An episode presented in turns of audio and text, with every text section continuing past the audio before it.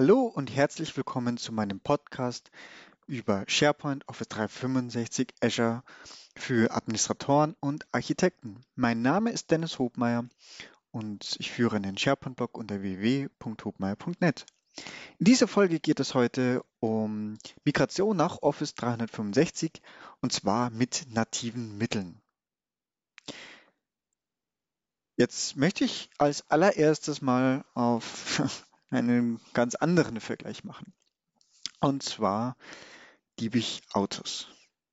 Was hat also ein Porsche GT3 mit einer Migration gemeinsam?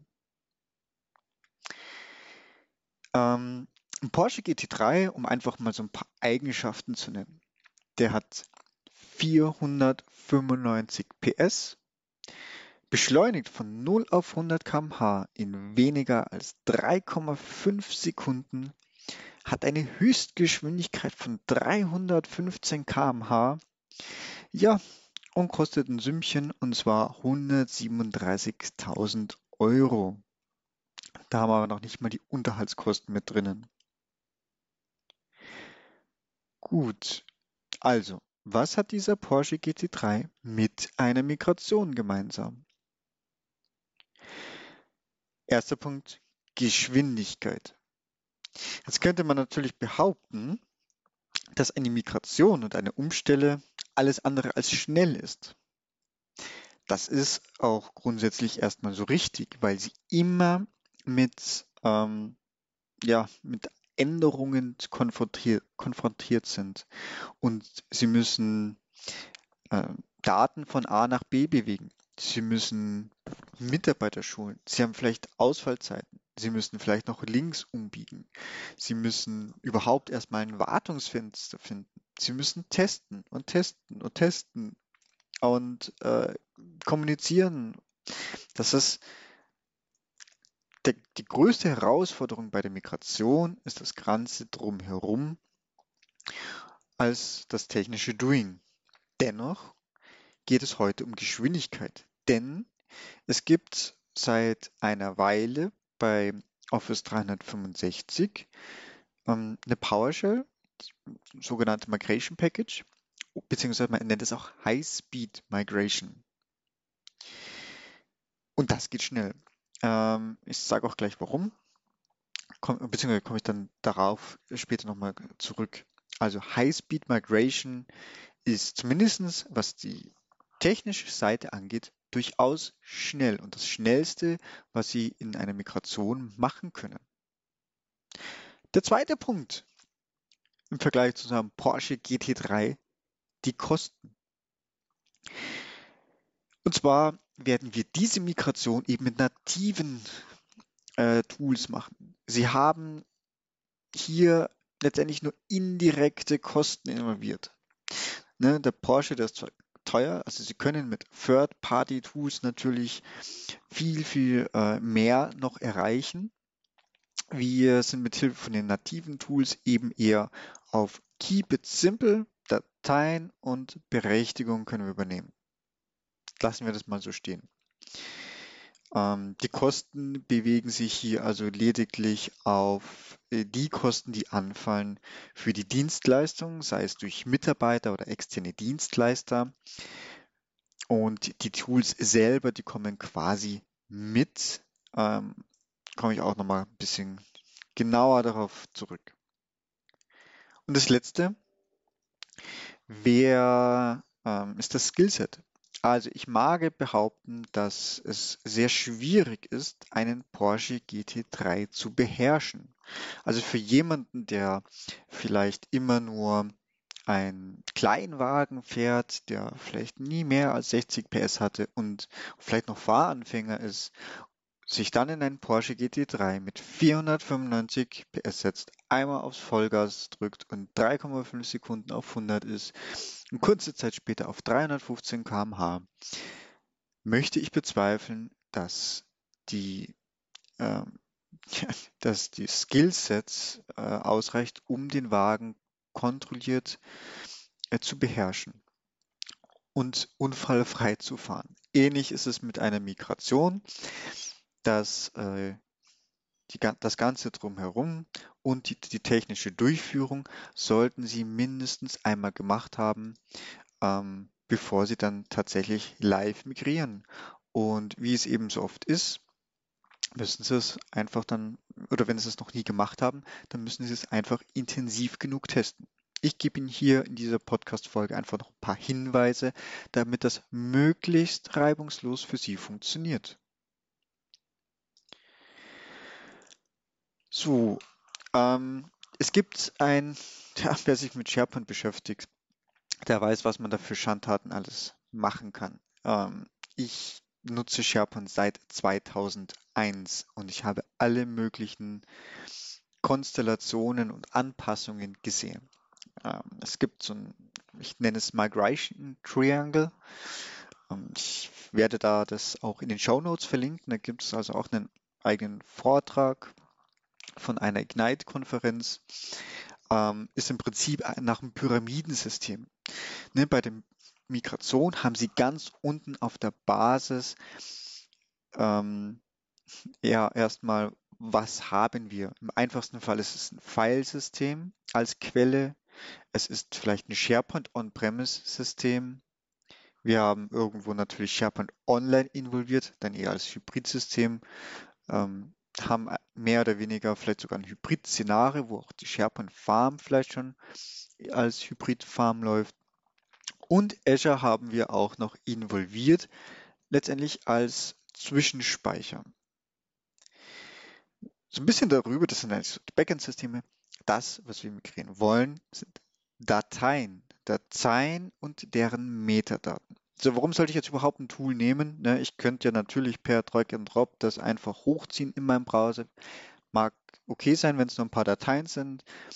Ähm, allerdings, was dabei passiert, die Metadaten sind futsch. So, wenn Sie jetzt eben eine Umstellung haben und ich habe Dateien von 2016, heute ist das 6.4.2018, ich lade die da hoch, drag and drop, ja, dann haben die auch auf einmal alle das Datum 6.4.2018. So, wenn Sie jetzt natürlich nach äh, den aktuellsten Dokumenten suchen oder später die SharePoint-Suche eben bemühen, um ähm, ja, Inhalte zu finden, dann sind die Angaben verfälscht, weil dann ist alles aktuell. Die Präsentation, die war aber von vor zwei Jahren. In, den, in der Zwischenzeit ist das schon gar nicht mehr aktuell. Und ein Migrationstool übernimmt diese Daten, auch Metadaten. Das sind ganz einfache Metadaten. Date modified, ähm, Date created und der Ersteller und der Modifier. Auch wenn es im Filesystem die holt sich das dann letztendlich aus den äh, NTFS-Eigenschaften. Ja, also da gibt es auch einen, einen Owner, einen NTFS-Owner. Ja, der wird halt dann der Modifier. Ähm, da kann man dann später noch ein entsprechendes Mapping machen. So, damit haben wir eigentlich die wichtigsten Daten, gerade wenn wir aus dem Filesystem kommen, äh, bereits gerettet. Ähnlich sieht es bei SharePoint On-Premise nach Online aus. Und äh, da würde ich auch tatsächlich den Fokus nur auf äh, die Daten legen.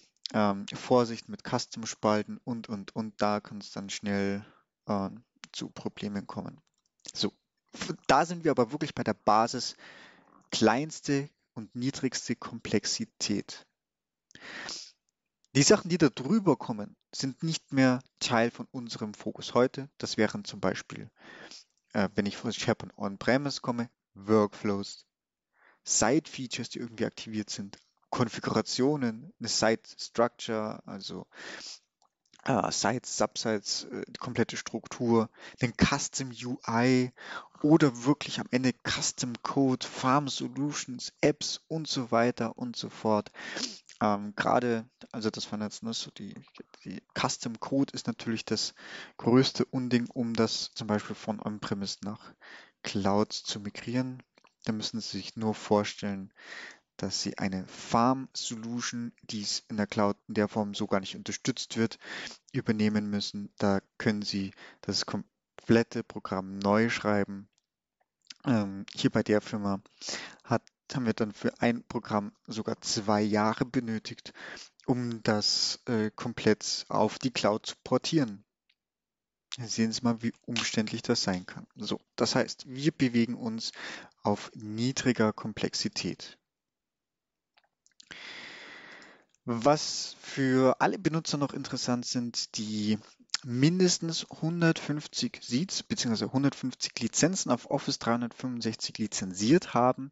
Es gibt einen Onboarding und Migration Service von Microsoft, das nennt sich Fast Track. Generell ist unter Fast Track auch einige Dokumente zum Abruf, die einfach unterstützend sind, ähm, sei es Schulungen, sei es Videos, sei es PowerPoints, womit Sie Ihre Benutzer ähm, schulen können. Aber Sie bieten auch einen Migration Service an, also remote, und den können Sie durchaus in Anspruch nehmen. Last but not least, und das ist eigentlich der Fokus ähm, hier, gibt es das Do-it-yourself. Also es gibt zwei Sachen. Es gibt schon seit zwei Jahren eine PowerShell dazu und es gibt seit äh, ungefähr einem halben Jahr ein äh, Migration Tool mit einer benutzerfreundlichen Oberfläche. Beide Varianten sind die sogenannte High-Speed Migration. So, dann muss man das Ganze mal betrachten. Was gibt es für zwei unterschiedliche Varianten? Die, ich sage jetzt mal, die klassische Variante der Migration, also wieder technischer Hinsicht, ähm, geht über die Client API, über CSOM. Und ähm, da ist zum einen ein Throttling drauf, das heißt SharePoint limitiert die Anzahl der Zugriffe bzw. übersteigt das in gewissen Schwellwert, dann werden die Zugriffe nach unten gefahren. Das heißt, die Migration wird einfach langsam. So, mit der High-Speed Migration wird jetzt eigentlich folgendes Konzept äh, verwendet. Und zwar werden Sie ähm, ein sogenanntes Migrationspaket schnüren. Das heißt, Sie haben eine Quelle, sei es ein Dateisystem, sei es ein SharePoint On-Premise und wählen das letztendlich aus. Das mal vereinfacht zu sagen. So, dann wird im Prinzip die, ähm, wird das vorbereitet. Das heißt, die ähm, Metadaten werden ausgelesen, werden in XML-Dateien geschrieben und ähm, ja, eigentlich ist es das schon. Bei SharePoint On-Premise werden die Daten noch exportiert. Beim Filesystem bleiben sie noch an der Stelle, wo sie liegen. Und der nächste Schritt, und das ist jetzt der große Unterschied, dann erfolgt ein Upload in ein Azure File Storage. Das heißt, idealerweise legen Sie Ihr eigenes Azure File Storage an, dann ist es auf jeden Fall isoliert. Ähm, bei PowerShell geht es nur so, beim Migration Tool, also mit der Benutzeroberfläche, äh, liefert Microsoft scheinbar einfach ein standardmäßiges mit, was verwendet werden kann. Aber ich würde es dennoch immer isolieren, damit es wirklich nur in in ihrem Kontrollbereich letztendlich liegt. Der Azure Storage ist rein temporärer Speicher, das heißt, da fallen minimale Kosten an. Selbst wenn Sie da ein Terabyte hochladen, ähm, nach der Migration, das ist nur temporär, kann es sofort wieder gelöscht werden. So. Und ich glaube, ein Terabyte kommen wir auf äh, ja, ein paar Euro, also das ist minimal. So, dann liegen die Daten also im Azure Storage. Äh, übrigens, es gibt da noch ein, eine Möglichkeit, äh, das machen vor allem Third-Party-Anbieter, die haben die Möglichkeit, ähm, also wenn sie vor allem, wenn sie viele Daten haben, viele Terabytes an Daten, dann, äh, ich habe ja schon gesagt, es muss hochgeladen werden. Das kann natürlich eine Herausforderung an sich sein mit der Internetbandbreite. Und da gibt es die Möglichkeit von Third-Party-Providern, dass die eine Festplatte zu Microsoft einschicken können. Ne? Das heißt, sie können also quasi ähm, einen Abzug ihrer Daten machen auf eine verschlüsselte Festplatte, schicken die über Third-Party-Anbieter zu Microsoft und die importieren es quasi in einen Azure Storage. So, und dann haben sie im Prinzip ganz leicht, ganz viel Terabyte äh, bereits an der richtigen Quelle, wo auch ihr SharePoint Tenant ist und dann geht es weiter, nämlich der eigentliche Migrationsjob. Und das ist das Teil, was wirklich die High-Speed Migration ist, denn es ist eine eigene Migrations-API am SharePoint. Das heißt, die ist unthrottled und läuft mit voller Geschwindigkeit. Und zusätzlich, die Daten sind ja schon im Azure, sind im gleichen Rechenzentrum. Ähm, dadurch können natürlich terabyteweise schnell nach SharePoint tatsächlich migriert werden. Die Metadaten, Metadaten sind natürlich schon XML und das geht wahnsinnig schnell.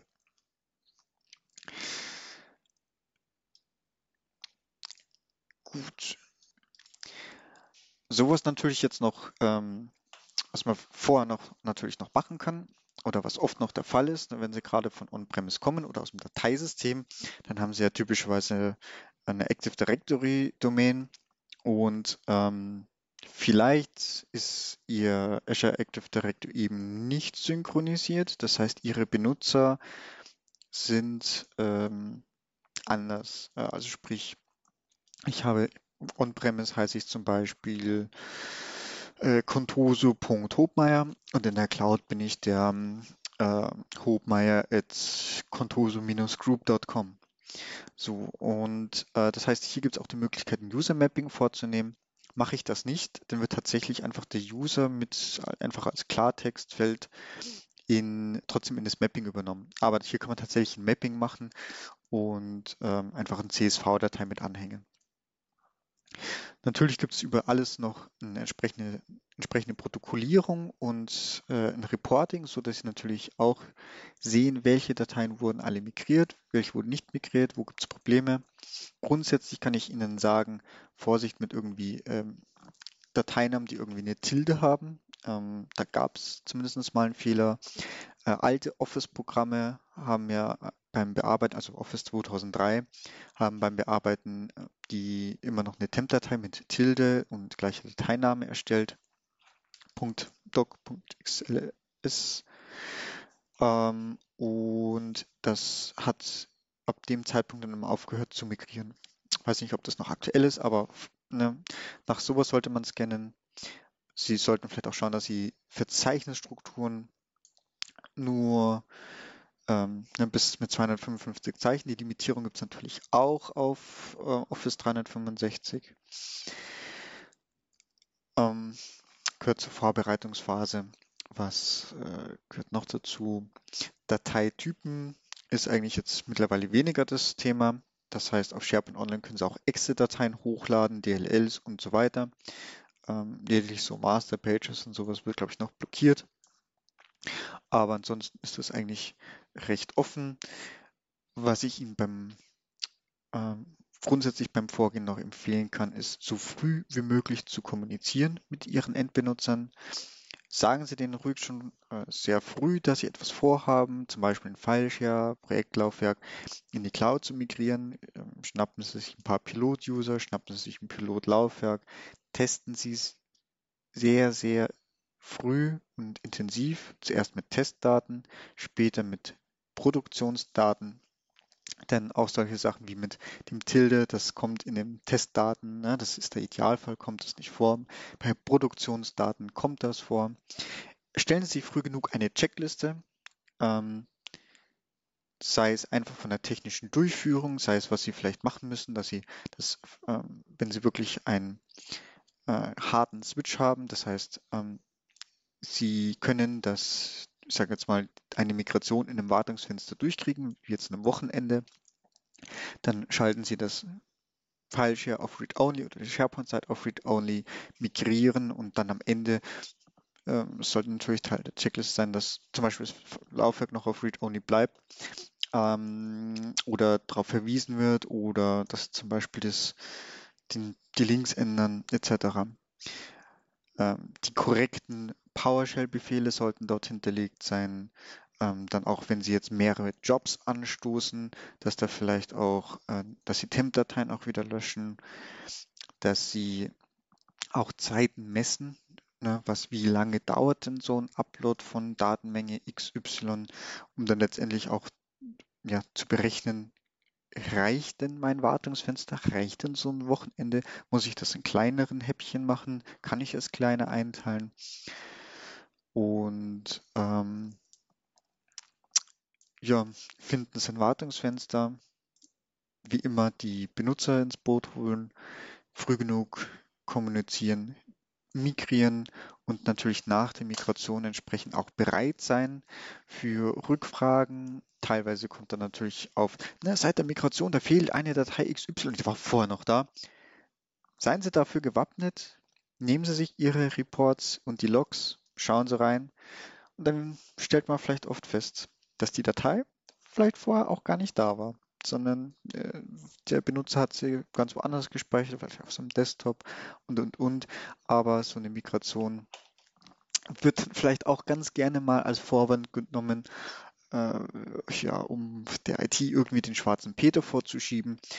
Ähm, von daher versuchen Sie für die Kommunikation natürlich auch einen entsprechenden Business Need zu finden. Ähm, der Need ist oder der Bedarf ist vielleicht schon da, aber wenn nicht, dann ist es einfach eine gute Möglichkeit, um eben die Leute auf Office 365 bekommen. Ähm, grundsätzlich immer gute Punkte sind die Search, die man verkaufen kann, ne? also Volltextsuche, Google im Unternehmen, das ähm, OneDrive, ne? wahnsinnig viel Speicherkarte, überall erreichbar und äh, eben auch von mobilen Endgeräten. Das sind typischerweise noch Punkte, die bei On-Premise-Installationen meistens noch eher ähm, nicht so umfangreich umgesetzt sind. Okay, damit hätten wir die wichtigsten Punkte abgedeckt, wie Sie von, ah, einer, von einem SharePoint On-Premise oder von Dateisystem On-Premise in die Cloud migrieren können, mit Hilfe von nativen Tools. Die sind kostenlos. Ähm, Sie müssen lediglich diese installieren. In den Show Notes sind diese entsprechend verlinkt.